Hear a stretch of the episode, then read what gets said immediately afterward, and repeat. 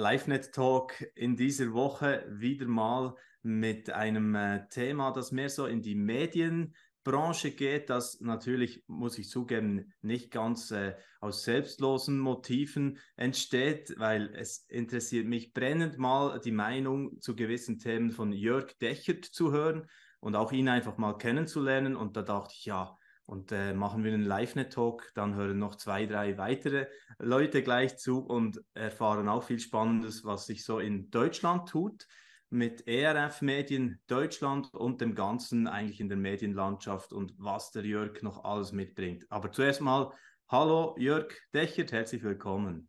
Hallo Florian, ich grüße dich, schön bei euch zu sein. Genau, freut mich sehr, dass wir da mal nach Wetzlar verbunden sind, wo ja schon so ein bisschen äh, ein Hotspot ist, wenn es um Medien geht, christliche Medien, kann man sagen, in ja. Deutschland. Historisch, ähm, historisch einer der Hotspots, ja. Wie, wie ist denn das? In der Schweiz gibt es ja auch die ERF Medien in Pfäffikon und äh, sie sind aktuell mit Bauen beschäftigt. Äh, Umbau mhm. 1,5 Millionen für äh, multimediale Bürolandschaft. Wie, wie stark ist da der Austausch bei euch? Mhm. Also muss man ein bisschen Historie ausholen. Den ERF, der ERF ist in der Medienbranche eine gute alte Lady. Äh, wir werden nächstes Jahr 65 äh, und das hat ursprünglich hier in Wetzlar angefangen 1959 und dann wurde, ich meine im Jahr 2000 das aufgeteilt, aufgesplittet in nationale Vereine. Dann gab es, also wie das dann so ist, ne, dann gibt es in der Schweiz äh, Leute, die sich engagieren, in Österreich, in Südtirol gab es welche und so. Und dann hat man das aufgeteilt in national eigenständige Vereine, mit, äh, die eigenständig wirtschaften, auch eigenständig verfasst sind. In Südtirol ist es eine Stiftung, ähm, in der Schweiz ist es ein Verein, hier bei uns ist es ein Verein, in Österreich ist wieder anders. Ähm, und wir sind sozusagen als ERF-Familie miteinander unterwegs. Es gibt Programmaustausch zum Teil. Ähm, die Kolleginnen und Kollegen in Pfeffikon, die senden unser ERF Plus-Programm, was hier äh, in Wetzlar entsteht, in die, in die, Schweiz zum Beispiel. Wir lernen viel voneinander. Also da schätze ich auch Hans-Peter Hugentobler und sein Team sehr, sehr, sehr. Ähm, ich habe viel von denen gelernt.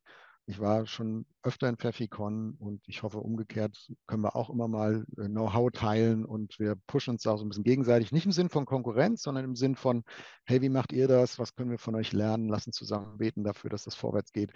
Ähm, also da sind wir wirklich in einer sehr guten, persönlichen, entspannten Partnerschaft unterwegs. Ähm, muss man natürlich wie immer bei solchen Partnerschaften, die historisch gewachsen sind, muss man auch immer gucken, dass die nächste Generation sich kennenlernt, so auf, auf beiden Seiten und sich begegnet. Und aber das ist ja heute äh, im Zeitalter der Videokonferenzen, äh, was wir alle gelernt haben, spätestens seit Corona, ja viel, viel einfacher als früher. Da ist halt von Wetzlar nach Pfeffikon oder von Pfeffikon nach Wetzlar schon auch ein ganzes Stück Straße. Hm.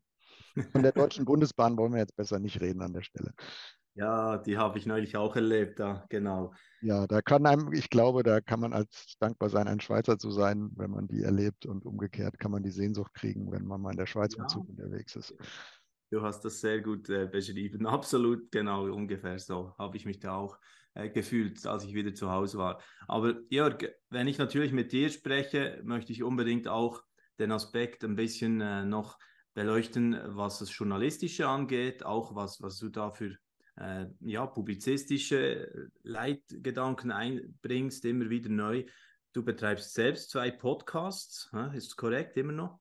Mit dem ja. Uwe Heimowski, den einen Wegfinder oder dann auch noch äh, Echtzeit am Sonntag, 10 Minuten Zuversicht nach einem Bibelvers. Und also bist journalistisch immer noch auch äh, stark engagiert, oder? Und gibst dich mit rein.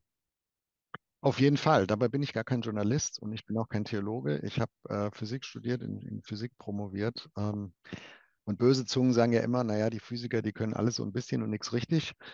Und äh, das ist aber in manchen Jobs auch gar nicht so verkehrt. Äh, und diese verschiedenen Dimensionen, die so ein Ministry haben kann, ähm, da, da, überall so ein bisschen auch mit drin zu sein, oder zumindest an, an wesentlichen Stellen, das war mir immer wichtig. Ähm, das macht auch Spaß. Ich bin, bin jetzt kein, kein BWLer oder Manager, trotzdem habe ich ganz viel Managementaufgaben als Vorstandsvorsitzender zusammen mit meinem Co-Vorstand Christian Kolb.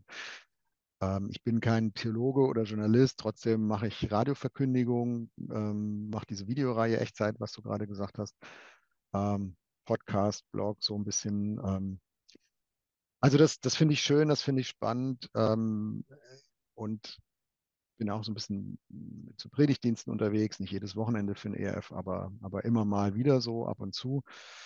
Und äh, ich glaube, diese Vielseitigkeit, die, die entspricht mir auch und die, die macht mir auch Freude, ja. Also da, und, und es hilft auch so ein bisschen dran zu bleiben. Also ich komme jetzt gerade hier zu, zu unserem Call hier aus unserem, ähm, aus unserem Selbstfahrer-Audio-Aufnahmestudio, habe gerade eine Radioandacht eingesprochen für Ende September. Naja, und wenn du mal selber die Regler geschoben hast und dich mit dem äh, Computer rumgeschlagen hast, wo muss jetzt was hingespeichert werden und benannt werden und so, dann verstehst du auch ein bisschen besser, wie es den Kollegen und Kolleginnen der Technik geht, was sie so jeden Tag machen. Genau. Ja, absolut. Ich komme übrigens ursprünglich auch mehr vom, vom Radio her, kenne das auch bestens noch mit den Hebeln und war eben auch mal bei ERF Medien in Pfeffikon. Also ich habe eine gewisse Nähe, allerdings bei euch in Wetzlar war ich tatsächlich noch nie. Das könnte ja, gerne Dann noch. Also würde das ja mal Zeit. Das würde mal Zeit. Du sagst es, du sagst es, genau. Ja. Ähm, also eine Sendung, die ich absolut auch spitze finde von euch, ist immer wieder, da habe ich auch äh, das Abo bei YouTube, ist ERF Mensch Gott. Ähm, da, da hast du deine Geschichte auch mal erzählt sogar. Hm? Mhm. Also ja, liegt irgendwo nahe, aber trotzdem einfach. Und da geht es, finde ich, äh, ist so stark, dass das evangelistische Herz zu spüren da, also wirklich mit den Lebensgeschichten und, und sehr, sehr äh, nah und eigentlich ja einfach am Leben äh, erzählt auch. Das, das äh, ist eine echte Stärke. Würdest du sagen, dass ich kenne nicht das ganze breite Programm, muss ich jetzt äh, gestehen, ehrlich. Aber ist das einfach äh, ein Fokus, den ihr stark pflegt oder, oder alles ein bisschen, auch für die Christen viel? Was, was habt ihr da so für mich? Hm. Ja, gute Frage. Also wer unser Portfolio selbst so ein bisschen durchstöbern will, am einfachsten geht es, indem man auf unser Webportal geht, erf.de und da sich mal umguckt. Ähm, wir haben eine Reihe von Produkten, so nennen wir das. Ähm, also man könnte auch sagen Medienangeboten. Da gibt es Radiokanäle wie EF Plus, EF Yes.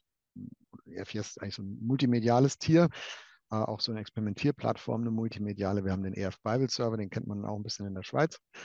Ähm, und zum Beispiel eben auch EF Mensch Gott. Das ist eine Late-Night-Talk-Sendung. Also stell dir vor, oder wenn, du kennst es ja jetzt, ne? aber wer uns zuschaut, zuhört und vielleicht nicht kennt, stellt euch vor, ähm, zwei Personen, die so über die geistliche Reise, äh, wo einer über die geistliche Reise erzählt und der andere so sein Gesprächspartner, Gesprächspartnerin und ähm, fragt so ein bisschen rein, hört so ein bisschen hin. Hintergrund dunkel, also so ein bisschen Laid-Back-Atmosphäre, äh, sehr fokussiert auf, auf die Geschichte. Diese Geschichten sind alle wahr. Die sind alle echt. Also wir geben uns da viel, viel Mühe für die, für die Recherche. Es werden wir manchmal von säkularen äh, Kollegen äh, gefragt, Journalisten, die sagen, hier, das ist doch geskriptet, oder was ihr da macht. Und sagen, nee, das ist wirklich echt. Ähm, es geht nicht um Effekthascherei. Ähm, es geht um, um echte Geschichten des Glaubens und die sind halt auch nicht immer rund. Also so wie unser Leben ja auch nicht immer rund ist. Und ich glaube, das ist das, was vielen Menschen eine Brücke baut zu Gott hin und, äh, und eine Sehnsucht, eine Sehnsucht andockt, mit Gott in Beziehung zu kommen, mit Gott ins Gespräch zu kommen. Äh, und da glaube ich, haben wir als, als Christen in, in manchen Gemeinden, in vielen Gemeinden vielleicht ähm, auch so ein bisschen den Hang zu glatt zu sein, ja, weil wir Angst haben, boah, wenn das jetzt jemand sieht, das ist ja irgendwie schon noch nicht so überzeugend. Und das Gegenteil ist der Fall. Also ich glaube, wir müssen viel offener und ehrlicher, authentischer auch mit unseren Brüchen umgehen, weil es gibt in dieser Welt nur Menschen mit Brüchen. Und mhm. wenn du in die Kirche gehst, in die Gemeinde gehst und erlebst da vermeintlich heile Welt und denkst, ja, hier sind ja äh, alles glatt, ja, dann, ja, wo, was, was willst du dann da? Also ja. da, da, da, da nimmst du doch nur mit, hier kann ich nicht dazugehören. Und das Gegenteil ist der Fall. Ja, ja genau. Ja, das, das ist wirklich eine Qualität von diesem Format zum Beispiel und äh, wahrscheinlich zieht sich das dann äh, insgesamt auch so durch. Also man kann auch sagen, eigentlich alles, was heute nicht mehr authentisch ist in der Medienarbeit, wird wahrscheinlich, hat sowieso kaum Chancen, oder? Könnte man schon auch sagen. Aber man muss drum kämpfen. Also das merken wir schon. Überall da, wo du, wo du eine Linienproduktion hast und auch, sage ich auch selbst als Medienmacher, also wenn du, wenn du jede Woche was abliefern musst, Jetzt nehmen wir mal zum Beispiel Echtzeit. Ne? Das ist jetzt mein Anwendungsfall. Kommt jeden Sonntag, zehn Minuten auf YouTube, bei uns auf der Webseite, Podcast, du hast schon gesagt. So, das produzieren wir jetzt nicht jede Woche. Wir machen Blockproduktion, also manchmal sind es drei am Stück, dann habe ich wieder drei Wochen Ruhe, manchmal sind es auch vier oder sechs, je nachdem, wie so terminlich auch passt. Ähm, aber das ist echt ein Kampf, äh, das so zu machen, dass es dann für die Zuschauerinnen und Zuschauer ähm, frisch ist, authentisch ist, nicht, nicht abgegriffen ist. Und wenn du jetzt das, wenn du jetzt jahrelang so im, im, im christlichen Medienbetrieb arbeitest, wie, wie du es ja auch tust, und, und du gehst immer mit denselben Dingen um. Natürlich kriegst du deine Routine und du kriegst auch eine, eine, theologische, eine journalistische Routine. Die ist auch für vieles gut, aber sie hat eine ganz gefährliche Unterseite und die ist, dass du, dass du irgendwann rutschen dir so diese Backsteine, die du da zusammenstapelst, ne? Worte, Sendungen und so, das rutscht dir, flutscht dir so alles schön durch die Finger und stapelt sich schön, aber du, du guckst ja eigentlich gar nicht mehr an, du spürst es gar nicht mehr richtig. Ähm, vielleicht wie eine Pastorin oder ein Pastor jeden Sonntag predigen muss, ne? Und äh, das ist echt heavy, nicht weil so viel Arbeit ist, das auch, sondern dass es immer noch persönlich ist, immer noch echt, immer noch geerdet, gedeckt auch vom, vom eigenen Erleben und Leben und von der eigenen Gotteserfahrung, durch alle Zweifel auch durch, die wir alle auch haben. Also da, das ist, glaube ich, die, die große Challenge. Ähm, und das kann man jetzt auch nicht, also man kann das üben, aber ich glaube nicht, dass man das in der Schulung lernen kann und dann hast du es halt für 40 Jahre ja. christliche Vollzeitdienst hast du es irgendwie drauf, sondern das muss man immer wieder neu äh, beschützen auch. Ja, ja sehr, sehr schön, äh, wie du das da ähm, ja, betonst auch gleich. Und, und wie äh, be bewusst äh, ist es dir jetzt, also das merkt man ja, wenn du es so erwähnst und, und so erklärst. Und wie machst du denn das zum Beispiel? Also wahrscheinlich komplex und sprengt vielleicht den Rahmen, aber so ein paar Ansätze. Ja, also ein Ansatz ist, dass wir hier sehr darauf Wert legen im ERF, in, in, unserem Team hier, wir sind keine Gemeinde, wir sind keine Kirche. Ähm, das ist erstmal, sagst du vielleicht, ja, ist ja logisch, natürlich seid ihr das nicht, aber wenn du, du verbringst, wenn du für einen christlichen Arbeitgeber arbeitest und dann auch noch mit christlichen Inhalten umgehst, dann verbringst du ja viel mehr Zeit in der Woche da drin, in deinem Job, als in deiner Gemeinde ja, äh, Gottesdienst, vielleicht hast du noch einen Hauskreis, vielleicht hast du noch irgendwas, wo du dich engagierst unter der Woche, aber das kommt ja nie auf 40 Stunden. So, das heißt, jetzt gehst du jeden Tag hier hin und du triffst jeden Tag Leute, die meisten magst du auch, naja, wie es halt so ist, menschlich, ne? Mit manchen kommt man besser klar, mit manchen nicht so gut klar. Ähm, dann, dann betest du mit denen auch manchmal, dann machst du mit denen zusammen theologische Inhalte und so. Das fühlt sich alles an wie Gemeinde, ist aber keine. Es ersetzt nicht das ist mir wichtig, es ersetzt nicht meine persönliche Live-Beziehung mit Jesus, aber es kann sich manchmal so anfühlen, als wäre es das. Und das mhm. meine ich mit gefährliche Unterseite. Ne? Am, es, es, kann das nicht ersetzen und am Ende, ähm, ich nehme nochmal den Vergleich mit dem Pastor sonntags, ne? wenn der jetzt predigt jeden Sonntag und, ähm, und eigentlich das schon lange nicht mehr selber glauben kann, was er da sagt. Und eigentlich selber von tiefen Zweifeln zerrissen ist und müde ist und ausgebrannt und deprimiert und die Ehe ist äh, gegen die Wand und alles Mögliche, dann steht das halt hohl. Also aus, aus welcher persönlichen geistlichen Vitalität raus willst du da noch sprechen? Also mir geht es nicht um moralische Perfektion, das ist nicht mein Punkt, sondern mein Punkt ist, ähm, ich glaube, wir können nur so geistlich zu anderen reden, wie, wie wir es selber auch äh, erleben. Und deswegen ist mir das wichtig, das hier ist eine Berufung, das ist mehr als nur ein Job. Aber manchmal sage ich auch genau das Gegenteil, sage, es ist auch nur ein Job, es ist nicht ich. Es ist ja. auch nicht meine Gottesbeziehung. Auch wenn es sich manchmal so, so ein bisschen anfühlt, weil du 40 Stunden in der Woche mit, mit diesen Themen und diesen Dingen umgehst. Aber hey, am Ende des Tages äh, stehe ich vor, vor meinem Herrn und äh, bin mit Jesus unterwegs, egal ob es den ERF gibt oder nicht. Und wenn es mhm. da eben außerhalb dieser 40 Stunden das nicht passiert und nicht gibt, dann würde ich die Warnlampe anmachen. Wow, da äh, kann ich sehr viel lernen von dir. Also wirklich super Hinweise.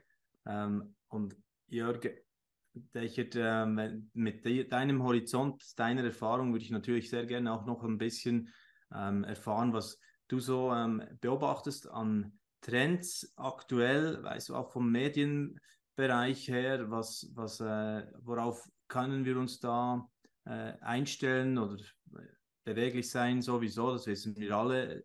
Es ist schwierig, Prognosen zu machen, aber was erlebst du da so, auch so äh, aus dieser äh, Corona-Zeit heraus jetzt, wo, man, wo wir heute drin stecken? Vielleicht picke ich mir mal zwei Themenfelder raus, über mhm. die, die mich da bewegen, über die wir vielleicht reden könnten. Ein inhaltliches und ein eher ein bisschen medienfachliches, aber beide haben, haben mit Medien auch zu tun. Ähm, das Inhaltliche wäre für mich eine, eine Polarisierung, auch in christlichen Gemeinden, aber in Deutschland, ich kann jetzt nur für Deutschland reden, ich weiß nicht, wie es in der Schweiz ist, aber hier in Deutschland ähm, auch eine gesellschaftliche Polarisierung. Ähm, die hat viele Gründe. Es gibt politische Gründe. Es gibt äh, Gründe, die darin liegen, dass die Leute auf eine bestimmte Art und Weise mit, mit sozialen Medien umgehen, die man manchmal fairerweise eher asoziale Medien nennen müsste. Ähm, und die auch sich auswirken auf die Art und Weise, wie, wie Christinnen und Christen über Inhalte reden, ähm, also wo ganz viel Polarisierung drin ist, wo, wo man nicht fähig ist, Differenzen auszuhalten äh, oder immer weniger fähig ist, äh, wo viele Menschen nach einer Klarheit suchen, nach einer Orientierung. Ähm, die Welt ist so fragmentiert, zerbröselt im Fluss. Und äh, ja, ich kann das verstehen, wenn man dann auch versucht, nach jedem, nach jedem nach jedem Strohhalm zu greifen, ob man sich da nicht irgendwie festhalten kann und dann auch auf Menschen hört oder politische Parteien hört oder auch Theologen, äh, Prediger und so hört, die so richtig mal fest draufhauen ne, und fest auftreten. Ähm, und das, ist so eine, Sche aber ich finde, das ist so eine Scheinsicherheit und wir müssen fähig sein. Ich habe das neulich mal in einem, in einem Vortrag, den ich vor, gerade vorbereite, Pluralismuskompetenz genannt. Also wir müssen fähig sein, in einer Welt der Vielstimmigkeit als Christen das, das auszuhalten, da drin zu agieren und nicht immer nur zu sagen, Lehre, er Lehre, Lehre, er Lehre, Freund, ja. Feind. Ja? Und ähm, das wundert mich nicht, äh, wenn in manchen evangelikalen Kreisen ist ein großes Thema, ne? oh, die Spaltung und so. Ich frage mal, was für eine Spaltung, Freunde? Über was redet ihr da eigentlich? Also was passiert ist, dass, dass Menschen ihre Prägung hinterfragen.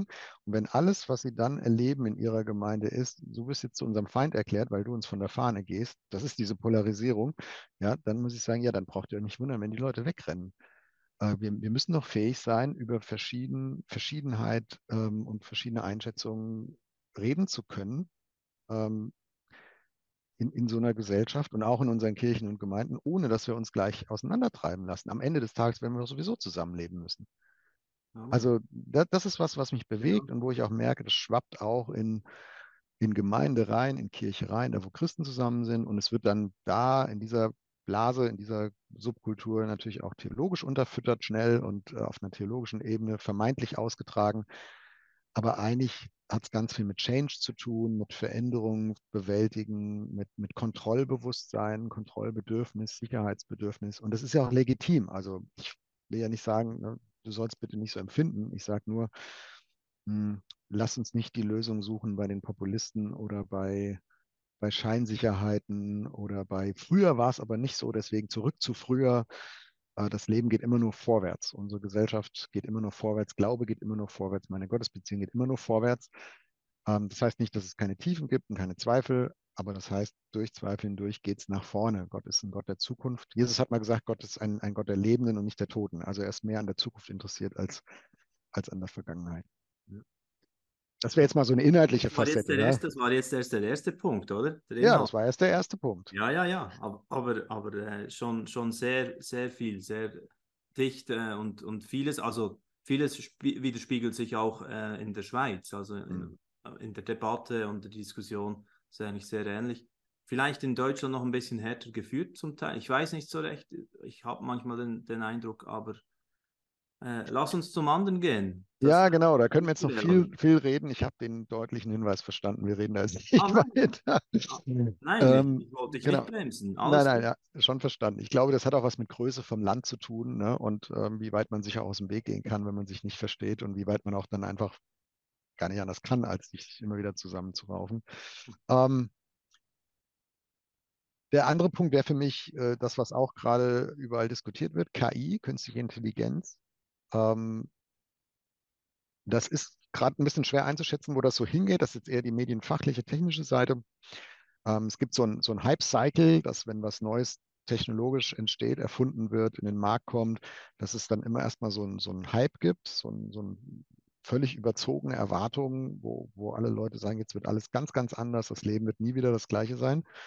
Und dann gibt es meistens so einen Abschwung ins Tal der Tränen, Tal der Enttäuschung, wo man sagt, ja, so super ist es jetzt auch nicht und ist alles völlig übertrieben und äh, mach dir keine Gedanken, ne? also da wird gar nichts verändern. Und beide haben nicht recht. sondern am Ende meistens das so wie so ein Einschwingen, ne? einmal hoch, einmal runter und dann geht es auf so ein mittleres Niveau und da wird es dann produktiv. Und das kannst du nachvollziehen beim Telefon, beim Buchdruck, ähm, beim mobilen Internet, beim Internet überhaupt. Und ich glaube schon, dass KI eine, eine, eine Technologie ist, die jetzt so langsam seit ChatGPT letztes Jahr so richtig erst im Bewusstsein der, der breiten Öffentlichkeit und auch vieler Politikerinnen und Politiker angekommen ist. Die gibt es aber schon viel länger. Also der, der, das ist, der, der Schwung ist schon viel länger unterwegs. Aber so jetzt haben alle kapiert, oh ja, da kommt irgendwas. Und wir sind irgendwo noch auf diesem aufsteigenden äh, Teil der Kurve. Also wir sind noch nicht auf dem Gipfel vom Hype. Ähm, und ich glaube schon, dass das eine Menge verändern wird. Äh, Im Arbeitsmarkt, auch im Journalismus, auch in unserem christlichen Medienbusiness, ähm, wie, wie, wir arbeiten, auch in der Art und Weise, wie, wie Menschen in der Gesellschaft miteinander zu tun haben. Kundendienst, Service, ähm, Dienstleistungen. Äh, es wird eine ganze Menge umwirbeln. Also es gibt ja manche Leute, die prognostizieren und sagen, mindestens so viel wie das Internet an sich. Weiß ich nicht, halte ich für möglich, ähm, mit in aller Vorsicht. Ähm, ich glaube, wir machen, also wir machen uns da noch einiges vor auch. Ähm, ich finde es gut, dass es jetzt erste ethische Auseinandersetzungen damit gibt. Eine EU hat jetzt äh, ein Gesetzespaket in der Vorbereitung. Werdet ihr als Schweizer ja dann immer überlegen, ne? übernehmen wir das oder nicht. Ähm, mal so die, die, die, äh, die ethischen Aspekte und Datenschutz und alles, was da dran hängt, äh, einzusortieren. Im Moment sind wir in der Goldrauschphase sehr unreguliert äh, und die menschliche Geschichte zeigt uns in dem Fall leider, ja, es wird am Ende wird, wird so gut wie alles gemacht, was irgendwie machbar ist. Also mindestens irgendeiner wird es tun. Äh, das kriegst du also nicht gebremst und deswegen sage ich, da müssen wir als Christen hellwach sein und mit, mit in der Debatte sein und mitgestalten. Wenn wir uns mit verschränkten Armen zurücklegen und sagen, ach, lass die anderen mal machen, dann wird uns der Zug überrollen. Und dann laufen wir 30 Jahre hinterher und werden die ganze Zeit sagen, ach, alles wie furchtbar, werden aber die Konsequenzen trotzdem sowieso ausbaden. Äh, und am Ende werden wir es auch dann irgendwie in unseren Gemeinden machen, nur halt 30 Jahre zu spät. Und das ist ja dämlich. Also von daher, ich, ich bin nicht dafür eine Blauäugigkeit, aber ich glaube, das wird auch bei Medienmachern eine ganze Menge ähm, ändern und auch in vielen Berufsbildern. Und so wie die, äh, die Industrialisierung im 19. Jahrhundert sozusagen den Factory Floor geändert hat, also Fabriken, ne, die die Muskelarbeit ersetzt hat äh, und heute kein Mensch mehr Schiffe mit Muskelarbeit belädt, sondern das halt Kräne und Container und so machen. Ähm, dann kam Digitalisierung, die hat das Office verändert, die Sachbearbeitung. Und bisher haben sich alle, die so auf ihrer Fachexpertise arbeiten, Juristen, auch Journalisten, Theologen und so, haben gesagt, ja, uns betrifft es ja nicht. Ne? Also weil wir sind ja kreativ und wir haben ja Expertenwissen und so. Das wird die KI räumen. Also da wird eine ganze Menge ähm, automatisiert werden können und wie immer, wenn es automatisiert werden kann, wird es auch gemacht, weil es einfach ein finanzieller unwiderstehlich ist. Ähm, und ich finde ja auch als, als ich finde, es hat auch was mit Menschenwürde zu tun. Ich würde ja auch keinen Job machen, wo ich genau wüsste, ey, eigentlich könnte mein Chef da einen Computer hinstellen, der wird es mindestens genauso gut machen und billiger. So einen Job würde ich ja nicht gerne lange machen wollen, sondern würde ich fragen, okay, kann ich was Sinnvolleres tun? Ne? Kann ich was tun, was Wert schöpft, was Sinn stiftet, was, was eine menschliche Zugewandtheit auch, ähm, auch in sich trägt, das, was eine Maschine eben nie, nie kann oder im Moment jedenfalls nicht kann. Also, und die, ich glaube, dieser Sortier, dieser Sortierprozess, der fängt gerade erst an. Ja, ist ja dann interessant, äh, zum Beispiel auch bei euch äh, höre ich oft rein, also nicht direkt bei ERF, aber äh, ich meine jetzt ein deutscher Philosoph, der äh, oft vorkommt äh, bei euch in den Medien, der, der äh, David Precht, oder? Der, der, bringt das ja oft, dass das eigentlich die Gesellschaft jetzt auch nochmal umwälzen wird. Und dann kommen dann andere Fragen noch mit rein. Aber eigentlich kann es ja auch positiv gewertet werden, wenn gewisse ähm, Arbeiten nicht mehr ja ja, es ist wie alles. Ne? Äh, es hat positive, negative Seiten und äh, alles, was halt positive, negative Seiten hat, sollten wir nicht nur moralisch diskutieren. Ist das jetzt gut oder schlecht? Sind wir jetzt dafür oder dagegen? Sondern damit müssen wir umgehen. Das muss man reflektieren, da muss man mitarbeiten, das ausprobieren und dann muss man sagen, hier sind die positiven Dinge, die will ich nutzen, hier sind die negativen Dinge, lass uns da vorsichtig sein ähm, und zur Not auch regulieren, äh, gesetzgeberisch. Ähm, und dann, dann kann man damit, dann kann es produktiv werden. Dann kommst du auf den hinteren Teil von dieser Kurve, ne? Hype Cycle, einmal hoch, einmal runter, einmal Mitte und in, in diese Mitte, da wird es am Ende landen. Aber was das alles betrifft und so, das, mhm. das fangen wir gerade erst an rauszufinden. Ja. Auch wir hier im ERF, also wir haben jetzt hier so eine Taskforce äh, äh in der Mitarbeiterschaft, die sich gerade gründet äh, Redakteurinnen, Redakteure, Social Media Leute, Marketing so ein bisschen. Aber die sagen, hier, wir müssen uns mal regelmäßig treffen und äh, gucken, was können wir für unsere Arbeit fruchtbar machen an KI-Tools und äh, wo können wir auch Aufwand runterfahren, weil das einfach nur journalistische Fleißarbeit ist. Das kann die Maschine schneller. Ähm, ja. Ganz mi Mini-Beispiel, Mini-Beispiel habe ich bin ich diese Woche irgendwie durch Zufall draus, drauf gestoßen. Ich habe eine Andacht geschrieben fürs Radio im Sie. Also auf EF Plus siezen wir die, die Zuhörerinnen und Zuhörer. Und ähm, ich mache meine Zweitverwertung von meinen Radioandachten auf meinem Blog. Da duze ich die Leute aber. Und bisher habe ich das immer per Hand umformuliert. Und je nachdem, wie oft du in so eine Minute 30 die Leute persönlich ansprichst, hast du halt viele mhm. Umformulierungen. Und das ist die deutsche Sprache ja ein bisschen kompliziert, ist ja dann das Verb und die, ne, die, die, die Konjugation muss da mitgezogen werden, alles Mögliche. Ich habe jetzt rausgefunden, mit ChatGPT geht das in fünf Sekunden. Also ich kopiere die, kopiere die Sie-Version rein, sage, mach mal du draus und kopiere die Du-Version wieder raus. Fertig. Und ja. es ist perfekt und es ist total easy und ich habe Zeit gespart für sinnvollere Dinge. Ja. Kleines Beispiel. Kleines Beispiel.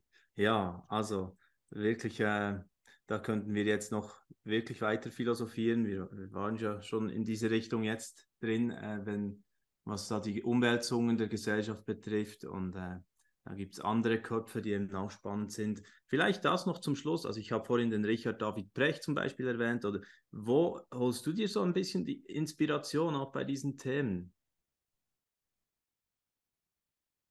Ich bin immer kein Mensch, der so gerne äh, dicke Bücher liest. Also ich tue mich immer leichter mit Blogs, mit Podcasts und so. Ähm, ich habe zum Beispiel jetzt eine Podcast-Reihe ähm, gehört über die Geschichte der Ukraine von Timothy Snyder der so die, äh, das war eigentlich eine Vorlesung in Yale, an der Uni in den USA, ähm, und der so von 900 irgendwas bis heute die ganze, ganze osteuropäische Region äh, durchdekliniert hat für seine Studis.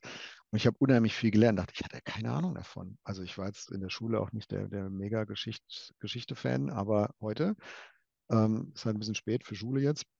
Aber das ist großartig, oder? Unsere Möglichkeiten medial. Ich kann an einer Vorlesung in Yale teilnehmen, kostenlos. Äh, ja, ich muss Englisch dann ein bisschen verstehen. Und ich, äh, und ich bin nicht nur, ich, ich gucke da nicht nur Nachrichten, was ist jetzt wieder in der Ukraine los, sondern ich äh, kann so ein bisschen die Geschichte, ähm, das einordnen, so ein bisschen jedenfalls und, und das lernen. Also das finde ich ganz gut.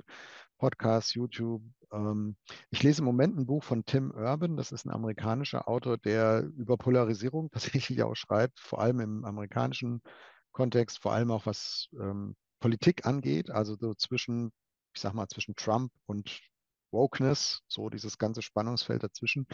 Und der so ein bisschen da reinsteigt, was passiert eigentlich psychologisch, was passiert da soziologisch, was passiert eigentlich mit der Freiheit der Diskussion, ähm, wo dient uns das und fällt mehr auf und ein, wo es ihnen nicht dient. Ähm, und da, das, da ackere ich mich gerade durch, durch dieses Buch.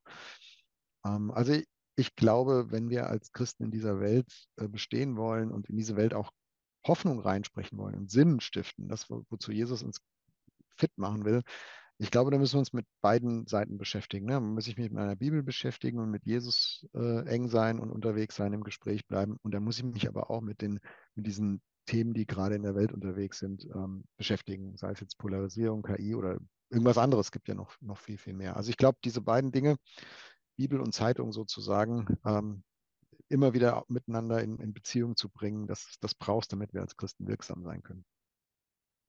Absolut, hey, super. Ja, Jörg Dechert, herzlichen Dank, dass wir da mal ein bisschen Gedankenaustausch äh, miteinander machen durften oder auch dein Herz so ein bisschen äh, spüren durften, auch äh, wie, wie du das äh, so anpackst, auch äh, wenn du selbst den Podcast machst, aber auch als Vorstandsvorsitzender von ERF Medien Deutschland. War total spannend. Herzlichen Dank. Ich hoffe, wir treffen uns bald mal persönlich auch noch, face to face. Die Einladung nach Wetzlar steht, Florian. Ja, herzlichen Dank. Ebenfalls für nach Bern, wenn du mal in der Schweiz bist, dann komm gerne vorbei auf einen Kaffee oder Super. was. Herzlichen Dank und seid gesegnet, du und das ganze Team. Vielen Dank nochmals für deine Ja, Zeit. danke in die Schweiz. Ciao. Danke, ciao Jörg. Dieses Video ist nur möglich dank freiwilliger Unterstützung der Community. Unser Ziel ist es, täglich ein neues Video zu veröffentlichen. Um dieses Ziel zu erreichen, suchen wir 365 Videopartner, die uns mit je 150 Franken pro Jahr unterstützen. Als Videopartner trägst du direkt dazu bei, dass noch mehr Menschen das Evangelium hören und im Glauben ermutigt werden. Melde dich jetzt als Videopartner an unter www.livenet.ch/videopartner.